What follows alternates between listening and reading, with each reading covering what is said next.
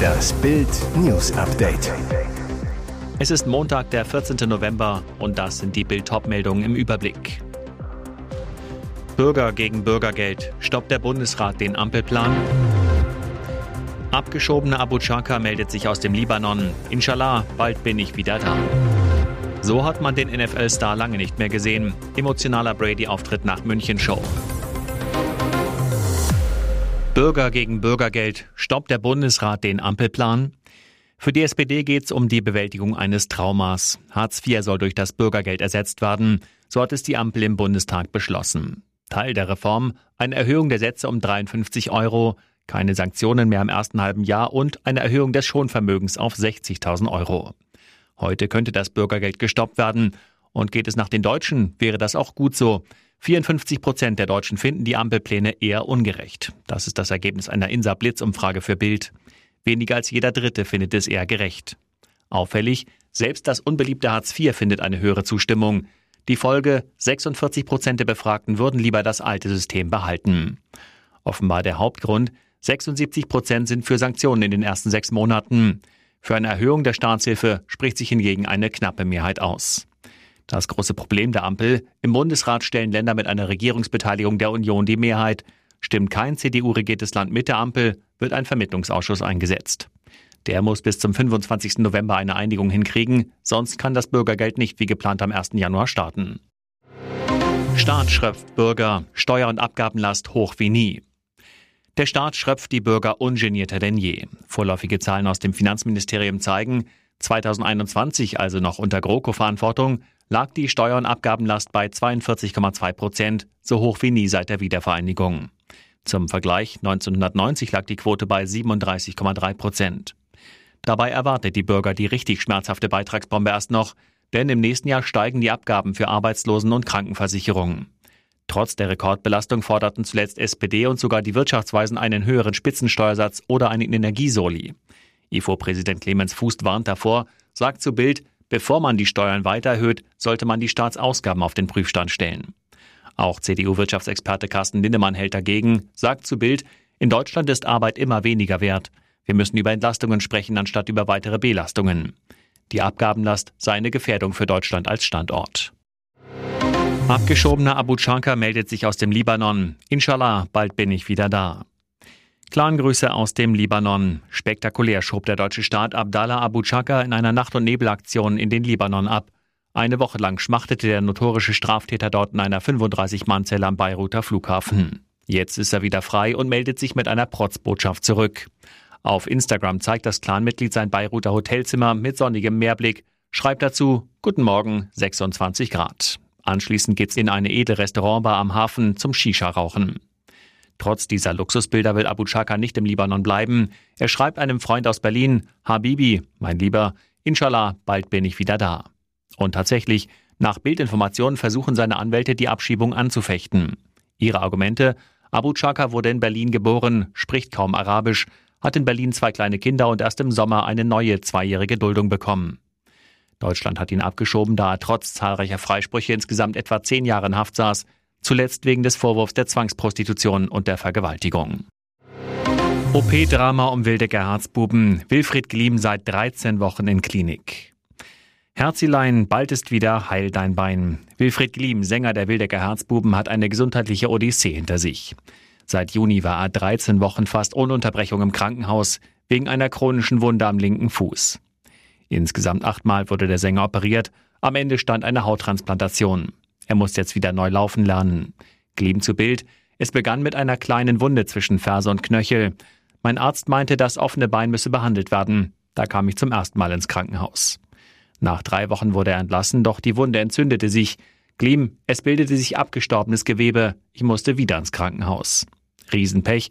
Beim zweiten Klinikaufenthalt fing sich Gleam auch noch Corona ein. Er kam auf die Isolierstation. Noch kann Gleam nicht laufen, darf er aber umso lauter singen. Er verspricht, im Januar will ich auf der Bühne stehen. So hat man den NFL-Star lange nicht mehr gesehen. Emotionaler Brady-Auftritt nach München Show. Was für ein Spektakel beim ersten NFL-Spiel auf deutschem Boden. Das 21 zu 16 von Star Quarterback Tom Brady und seinen Tampa Bay Buccaneers gegen die Seattle Seahawks wurde zur gigantischen München-Party. Der Gänsehautmoment vor dem Ende in der Allianz Arena. Die 69.811 Fans sangen US-Hits wie auf dem Oktoberfest und schwenkten dazu ihre Handylichter. Die Stimmung war überragend, so Brady. Als sie am Ende Sweet Carolina und Country Roads gesungen haben, das war episch. Jeder, der hier war, hat für den Rest seines Lebens unfassbare Erinnerungen. Und dann holte der Football-Megastar noch seine Monsterlob für die deutschen Fans aus. Das war einer meiner größten Momente in meiner Karriere, sagt er. Bild durfte nach der NFL-Show in die Kabine der Tampa Bay Buccaneers. Fotos waren allerdings verboten. TV-Sender durften nur mit Auflagen filmen, nur auf Kopfhöhe. Am Ausgang warteten Alfonso Davis, Jamal Musiala, Serge Gnabry und Sven Ulrich von Bayern München, um sich ein Autogramm von Brady zu holen. Der hatte auch noch kurz Zeit für Smalltalk über Fußball und ein Foto, bevor Musiala und Gnabry zum WM-Treffpunkt der DFB 11 in Frankfurt los mussten. Am Ende waren also alle glücklich. Und jetzt weitere wichtige Meldungen des Tages vom Bild Newsdesk. Sechs Menschen getötet, Explosion in Einkaufsstraße in Istanbul. In der belebten Istiklalstraße kam es zu einer heftigen Explosion. Videos auf Twitter zeigen, wie Menschen wegrennen, andere bewegungslos am Boden sind. Die Istiklalstraße führt auf den Taksimplatz zu und ist eine sowohl bei Touristen als auch bei Einheimischen beliebte Einkaufsstraße. Der Istanbuler Gouverneur erklärte auf Twitter, dass sich die Explosion gegen 16.20 Uhr ereignet hat. Zu dem Zeitpunkt war die Fußgängerzone besonders gut besucht. Der türkische Präsident Erdogan sprach von einem Bombenanschlag. Es seien sechs Menschen ums Leben gekommen, zahlreiche weitere wurden verletzt. Vor seiner Abreise zum G20-Gipfel in Indonesien am Sonntag sagte Erdogan, die Attacke sei hinterhältig gewesen, die Täter würden bestraft werden. Der Grund für die Explosion steht noch nicht fest. Zwischenzeitlich hatte die türkische Rundfunkbehörde eine vorläufige Nachrichtensperre für Medien verhängt. Berichte über die Explosion sollten vermieden werden, um Angst und Panik in der Bevölkerung zu vermeiden. Die Sender CNN Türk und TAT etwa unterbrachen daraufhin ihre Berichte über die Explosion auf der beliebten Einkaufsmeile. Istanbul war in den Jahren 2015 und 2016 Zielscheibe einer blutigen Anschlagskampagne, zu der sich die Dschihadistenmiliz Islamischer Staat bekannte. Friedhofsbesucher entdeckt schaurige Überreste, Voodoo in Bielefeld. Geister und Blutopfer kannte man in Ostwestfalen nur aus dem Fernsehen. Doch jetzt wurde auf einem katholischen Friedhof in Bielefeld eine gruselige Voodoo-Messe gefeiert. Wir waren völlig überrascht, sagt Robert Beiderbeck zu Bild am Sonntag. Der Anblick hat mich schockiert. Beiderbeck ist seit 1990 Gärtner auf Bielefelds einzigem katholischen Friedhof. Am 3. November fanden Besucher vor einem Priestergrab einen schwarzen Hahn ohne Kopf. Wir sind sofort hingelaufen, konnten uns das Ganze aber nicht erklären. So etwas gab es hier noch nie. Der Hahn lag inmitten einer ungewöhnlichen Zeichnung aus Mehl. Daneben ein blutiges Messer, zwei Zigarren, zwei Flaschen Schnaps und etwas Kleingeld. Der Ethnologe Henning Christoph forscht seit über 50 Jahren zum Thema Voodoo. Er ist sicher, dass das Symbol ein sogenanntes Fefe ist, um ein übernatürliches Wesen zu beschwören. Jetzt ist die Gemeinde in Aufruhr. Es war naiv und ungeschickt, so etwas auf einem deutschen Friedhof zu machen, meint Henning Christoph und weiter.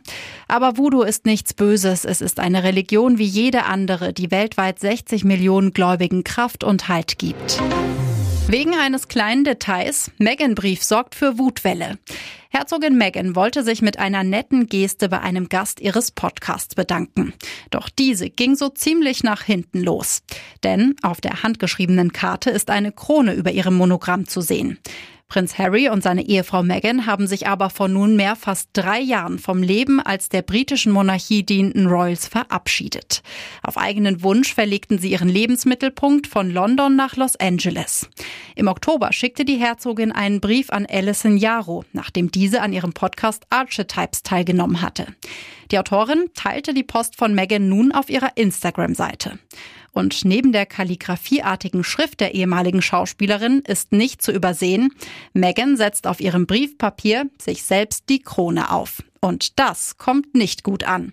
Ich bin voll und ganz dafür, dass Megan all diese Projekte macht, die sie will. Sie kann jetzt so leben, wie sie es sich immer gewünscht hat. Was nicht richtig ist und viel deutlich macht, ist die Tatsache, dass sie immer wieder den Titel und das Briefpapier ihrer Schwiegereltern verwendet, über die sie nur schlecht geredet hat. Lautet etwa ein Kommentar unter dem Foto. Leo feiert mit knallhart Bedingungen die geilste Gästeliste Hollywoods. Leonardo DiCaprio veranstaltete anlässlich seines 48. Geburtstags dieses Wochenende die wohl exklusivste Promi-Party des Jahres. In einer privaten Villa in Beverly Hills mimte Leo seine Paraderolle des großen Gatsby und schmiss eine Party, über die wohl noch lange geredet wird. Die Gästeliste liest sich eher wie die der Oscars als die einer Geburtstagsparty. Hollywood-Kumpel Bradley Cooper tauchte gleich im Schlepptau mit Schauspielerin Kate Hudson auf, während Jamie Foxx mit einer unbekannten Schönheit andüste und für den Tuschelmoment des Abends sorgte. Sportstar LeBron James dürfte bei Basketballfans für Schnappatmung gesorgt haben, während Musiklegende Mick Jagger für den ultimativen Superstar-Faktor sorgte. Und auch die restliche A-Liga Hollywoods wie Tobey Maguire, Adrian Brody, Rami Malek, Casey Affleck und Wesley Snipes beehrten Leo mit ihrer Anwesenheit. Doch der Star des Abends war natürlich Leo selbst und für ihn musste sich die Hollywood-Elite auch an ziemlich strenge Auflagen halten. Weil dem Schauspieler seine Privatsphäre absolut heilig ist, mussten alle Gäste ihre Handys beim Eintreten abgeben. Eine Extrawurst gab es bei dieser Sause auch für die Superstars nicht. Und nun noch eine Werbung in eigener Sache. Die Red Deal Days sind wieder da. Sichere dir jetzt für nur kurze Zeit zwölf Monate Bild Plus, das digitale News-Abo von Bild, zum Sonderpreis von 19,99 Euro statt 79,99 Euro. Entdecke jetzt das grenzenlose Bilderlebnis mit uneingeschränktem Zugriff auf alle Inhalte von Bild.de, Sportbild.de sowie der Bild-Apps. Mehr Infos gibt's unter Bild.de slash Alexa.